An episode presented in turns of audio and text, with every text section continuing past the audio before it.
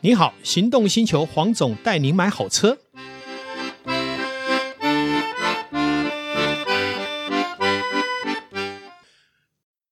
我爱逛街 shopping，我爱户外啪啪照，我开车容易紧张。对生活的需求，全家人都不同，但是 All New HRV 都考虑到了，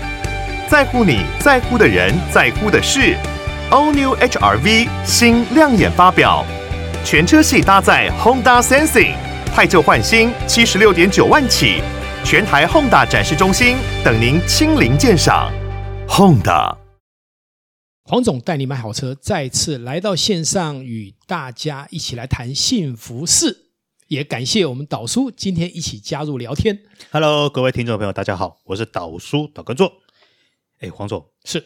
我有一次啊，我就觉得说，我们一直刚我们一直在谈中古车，都在谈汽油车，嗯，哦，汽油车、中古车啊、应该价钱多少了，应该买什么车啦？嗯可是黄总，你有没有想过一件事情？现在电动车越来越普及了，是那是我相信市面上也越来越多中古车，于是我就很好奇啊，我就去打开网站去搜寻了一下啊、呃、，Tesla 中古车的价格，我赫然发现，哇，那一家鬼，是，这行情到底是真的还是假的啊？呃，是真的，是真的。原因很简单哦，中古车市场是一个筹码面的问题。筹码面呃，你毕竟电动车现在占的市占比例只有几趴而已嘛，是它不是九十趴嘛，对不对？那所以呢，想买的人、想尝鲜的人，第一个他新车他不愿意花那个钱啊，好，不是价钱的问题，他也只是想尝鲜嘛。我今天买个中古车，我卖掉很可能也差别不大嘛，嗯，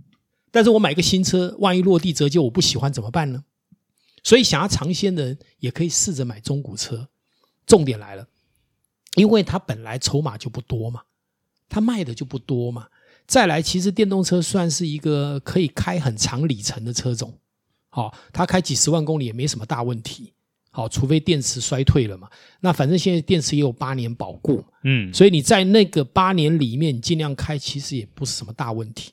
而且保养费用也相对比汽油要来的少掉很多东西嘛，哈、它没有什么呃，什没有那么水多箱油水啦，吧对对对，一大堆的东西，它除了刹车油这些基本的哦。好，那回过头来，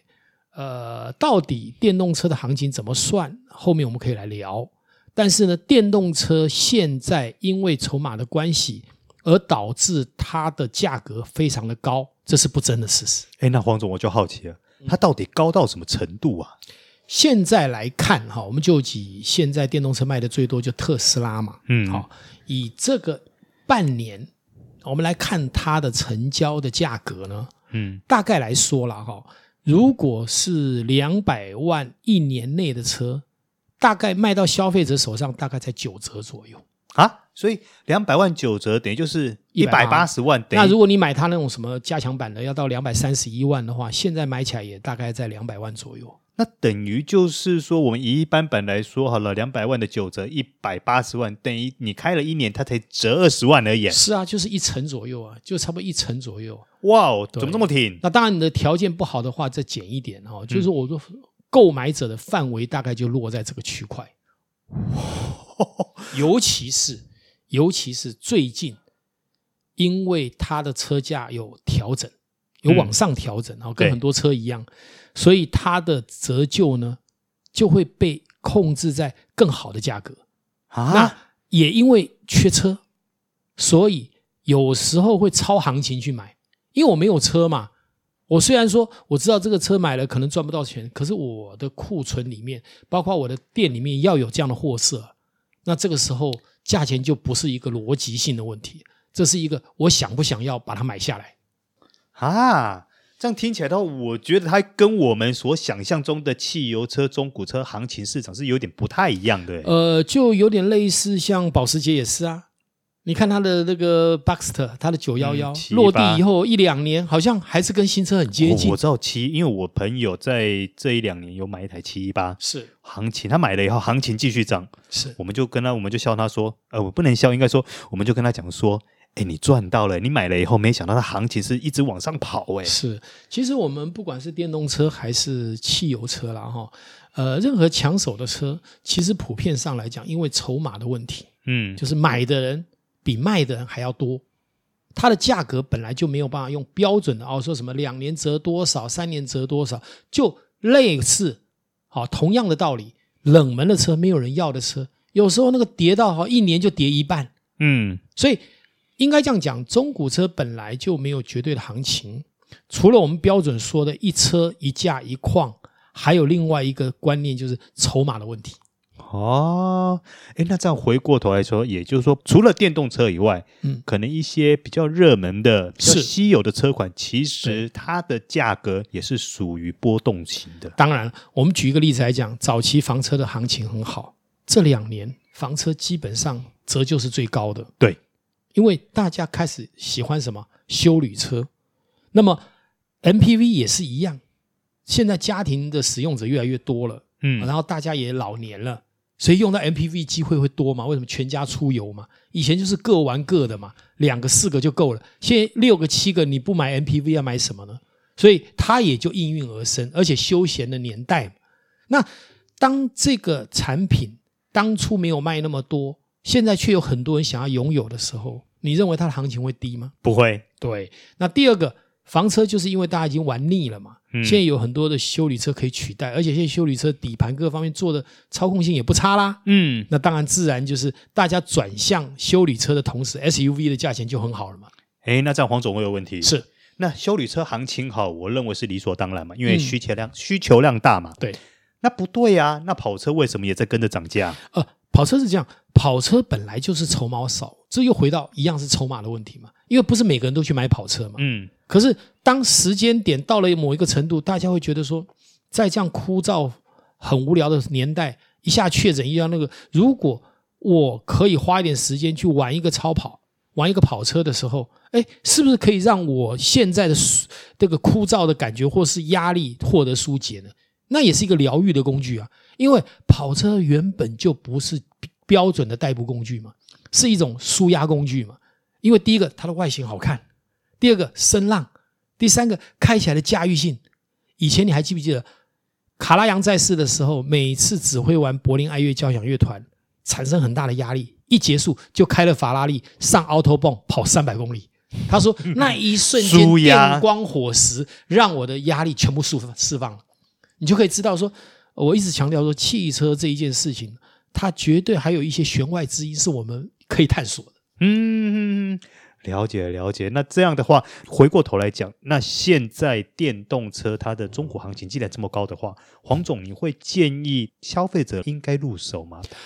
如果现在走的行情在短时间不会做翻转，我觉得你什么时候买都是一样。嗯嗯，比因为方这说，你想要尝鲜，你就买嘛，它是行情嘛，你卖也是行情在卖。对啊，但是问题很吊诡，你知道吗？因为你看哦，我如果说我今天买了一台一年的 Tesla，它打了九折，嗯哼，等于就是说它的价差只有差不多二十万左右。是那在这种状况下，他消费者就会面临一个抉择，就是我到底该买新车还是该买中古车？因为对消费者来讲，他还不了解电动车，你买中古会有个优势。我开一开不想卖了，我照行情卖掉，我可能只亏十万了，对不对？哦可是你如果新车，你还是要落地。地几十万嘛。对啊好。那另外一件事情，到底该不该买电动车？它还要面临一个现实的问题，它的折旧会忽然掉下来的一个可能性，可能大家都没探讨。忽然在明年宣布有个电池可以续航力一千公里，请哦问现有的电动车是不是全部打折卖？哎，对呀、谁？要用五百公里的当然要用一千的啦。里程焦虑？是不是获得大量疏解？是，你要知道，一千公里跟五百公里那可不是一天两天的事。就好比说，同样一台车是一百匹马力跟三百匹马力，你会买哪一台？哦，但是这很难说，因为目前科技日新月异，搞不好这一两年真的就会有那种续航力一千公里的是啊，电池会跑出续来航力哦。好，然后电池的寿命延长，然后它的发热的温度又可以下降。嗯，这三个都成为一个黄金交叉点的时候，这样的电池你认为会不会有革命性？会那请问这个时候手上拥有五百公里续航力的电动车要不要打折 卖？因为那一台绝对要车假设是卖一百万，嗯这一台本来是行情八十万的，它可能要六十万，为什么？嗯，你不低我买你干嘛？我就直接买那个续航力一千公里的就好了。哇，那黄总这样听起来，现在目前买电动车，不管是新车还是中古车，还是有它的一些风险在嘛。但是是，我们现在讲的只是一个可能性，嗯因为它还不成为一个正式的一个结果嘛。嗯但我只是说，如果你说在一片晴空之下，有没有一点乌云？这是我看到的唯一乌云。那会不会发生？谁知道呢？也许是三年以后啊，也许是明年呐、那所以，因为刚刚的主题是说，电动车现在行情这么好，中古车嗯会不会未来会有所谓的风险？那这就是我讲，我目前看到真正的风险在这里。嗯，对，哎，那黄总，我那我在节目最后之前，我想问你一个问题：是如果你碰到电动车，比如说像 Tesla 啦，或是说其他欧系品牌，甚至于现在 Toyota 的一些电动车的话，你会收吗？我会收，因为第一个我刚刚讲嘛，就我这个产业的人，我们在用车其实花不到什么钱，我们常常开来开去的嘛。嗯那第二点，呃，我也不可能去买新的电动车，我不是 Andy 老爹啊， 老爹买了一个新的特斯拉 嘛。呃是好，那所以基本上我们会考虑买有两件事情，第一个就是说我们也可以来做销售，另外一个自己也要尝试啊。体验一你下。老是说人家那个，当然我们也曾经开过，但是那不是长期使用嘛。嗯，如果我拿了一台，我开个一个月，每天都拿出去开，那个你才有办法去说电动车这个事情到底怎么一回事。哎偶尔试车这不算数的，是偶尔也体验一下什么叫里程焦虑嘛，对不对？对，这个也就是我讲的说，有时候使用经验是需要去累积的。那么如果有机会有这样的产品，价钱又合理的时候，其实入手来使用，我是一直都蛮鼓励的啦。嗯啊、因为毕竟它就是有可能是短期未来的主流嘛。对，那当然，现在有很多可以取代的产品，我们不见得马上要就位，但是一旦可以有尝试，或是有人愿意让出来，那又何乐而不为呢？是，所以黄总你是抱持的一个开放的心态喽。是因为我觉得，呃，汽车嘛，既然已经进展到这样的一个地步，我们是不是也要来尝试？假设哪一天呃氢燃料电池有发展出来，我又能买得到，我也想来玩玩。哎，也是哦，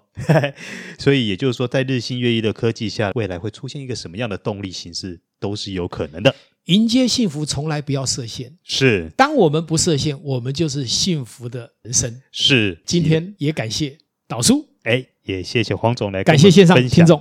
我们这期节目到这边告一个段落，拜拜拜